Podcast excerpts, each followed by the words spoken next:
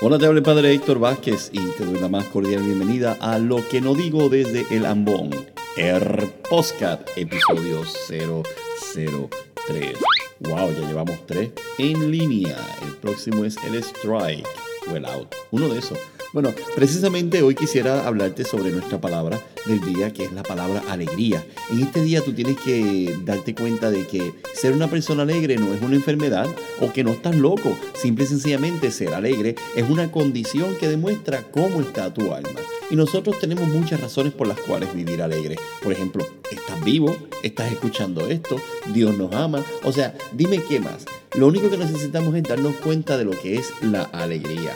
Nosotros hoy debiéramos de vivir alegres todo el día y no permitir que nadie nos quite esa alegría, la alegría del alma. Van a venir malas noticias, van a venir frustraciones, vas a tener que manejar en, la carretera y te vas a encontrar algunos problemas en el, día, pero no puedes permitir que esto, esto te quite tu alegría.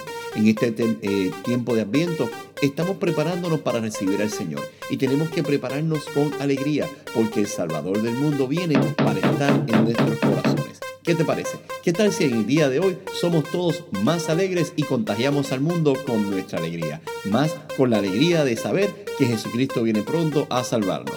Te habla el Padre Héctor y esto es Lo que no digo desde Rambón, el Postcard.